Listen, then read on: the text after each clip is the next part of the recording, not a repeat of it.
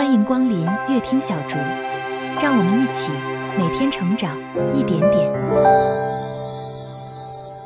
现在，让我们跟随全真七子求道的踪迹，一起继续聆听七真实传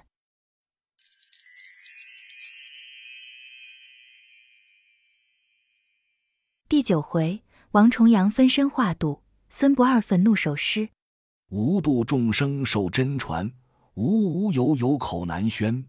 明知大道非遥远，人不专心便失远。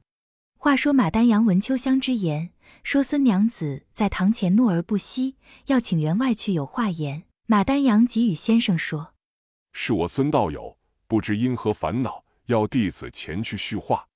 老师傅，你宽坐一时。”弟子去了，请客就要转来奉陪。王重阳先生笑曰：“你去，你去。”马丹阳离了钱箱，来到堂中，见孙不二满脸通红，怒不可当。马丹阳陪坐笑容，问孙不二曰：“孙道友因何发恼？莫非家人小子冒犯于你？当主人需要放大量些，不必与他们计较。”孙不二曰。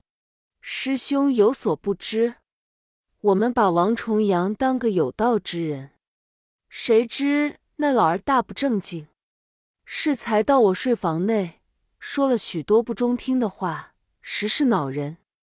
这道不学了吧？师傅几时到你房中来？适才，这便谎言也。先生从早到我屋里讲道，寸步未移。我也未曾离左右，师傅现在我屋里，秋香来请我之时，也曾看见。你若不信，问秋香便知。孙不二未及开言，秋香说道：“我去请家爷之时，王老先生正在讲天论地，说得津津有味。家爷同我走后，不知还在那里不在。”孙不二听罢，低头不语。马丹阳孔先生在厢房酒后，也不与孙不二再言。即自转回厢房去了。且说孙不二闷着一肚子气，指望请马丹阳出来，把先生数说一番，出一出气。谁知反落没去，闷闷不乐，也回去了内房。又月余，马丹阳亲至毛安宇先生问道：“重阳先生曰：‘而且坐下，吾当遇汝。’乃浩然叹曰：‘嗟乎！是之修道者，或在事上修，或在貌上修，或在口上修。’皆失之远矣。于道原无分毫。又有从耳目上修，肚腹上修，恭敬上修。一切有为之法，皆非道也。有失真道之体，不可谓之道也。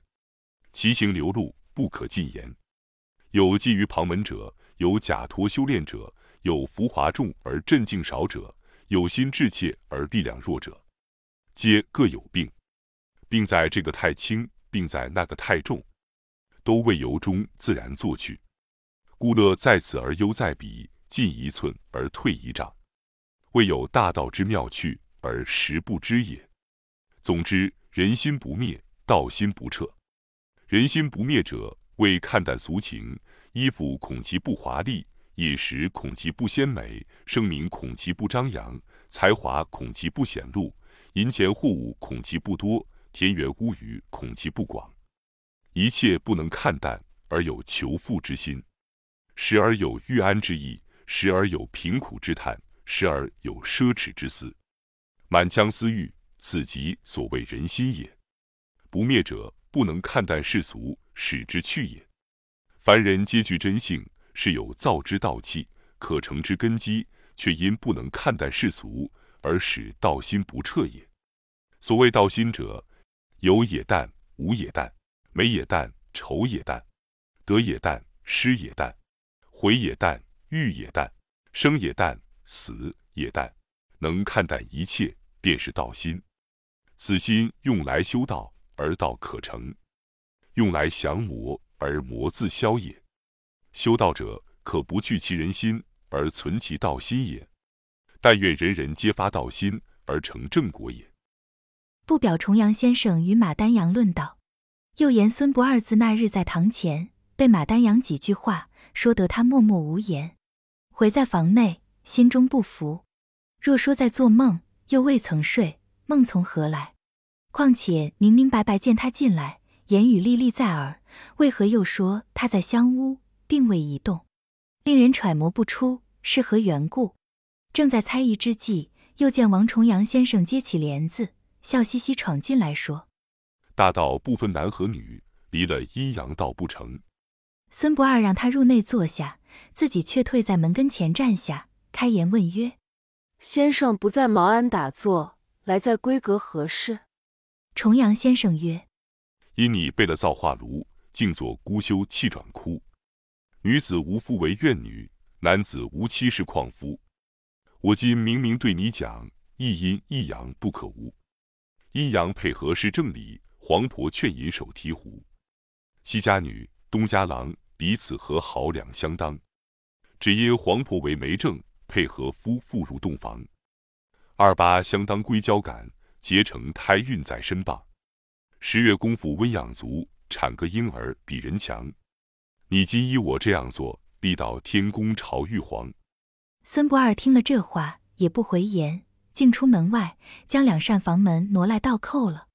一心要见前言对质，来寻马丹阳，见厢房门关着，问家仆马兴。马兴说：“员外往茅庵去了。”孙不二闻此言，即向毛安走来。且说马丹阳正在毛安陪着王重阳先生讲道，先生正说到人心要淡，道心要真之处，忽哈哈大笑，对丹阳曰：“你快去，有人寻你来了。”马丹阳闻先生之言，恐是有客来到，即辞了先生，出得茅庵，往前厅走，正与孙不二劈头一碰，孙不二一手将他衣服拉着说：“你去看。”马丹阳问曰。去看什么？你且莫问，去一看，自然明白。马丹阳只得随他一直来到内房门首。孙不二将扣扯开，叫马丹阳进去看来。马丹阳不知是何缘故，只得走入内去。四下一望，床帐铺设如旧，相似仍如原样，除桌椅之外，并无别物。遂问孙不二曰：“你叫我进来看啥？”“看你师傅。”师傅在茅庵与我讲道，哪里又有什么师傅？孙不二不信，亲自进来，仙帐皆被，床底床后到处寻遍，杳无踪影，口中不住说是奇怪奇怪，有何奇怪之有？这是你道念不纯，着了魔也。师兄说在哪里去了？我生平无杂念，一心耗尽，岂有着魔之理？师父两次到我房内来，形容宛然在目，声音宛然在耳，言语历历可记，岂是着魔？先生说了些什么言语？你可告诉我。孙不二遂将重阳先生两次入房内说的那些言语，对马丹阳说了一遍。马丹阳哈哈大笑，说是孙道友，你聪明一世，糊涂一时，这回却迷了。怎么是我迷了？学道之人要虚心下气，不耻下问，方是得一步进一步，一步高似一步。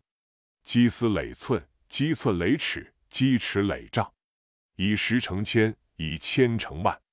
道之妙处，不以数计，故曰道妙无穷。你今略得了一点玄功，以为道止于此，每日死死守着你这间房子。灰心枯坐，不明阴阳之理，不是造化之机，也不去师傅跟前领教，爱以男女之别，遂起人我之见。先生见你死守此法，终不能了道，想亲身来指示你，也是防于嫌疑，故此阳神出现，分身化度。先生屡对我讲，一阴一阳之谓道，离了阴阳道不成。这阴阳。是阳火阴符之阴阳也，非为男婚女嫁治世之阴阳也。这个是言如此妙理，悉你不悟；那个是言这般玄机，叹汝不是。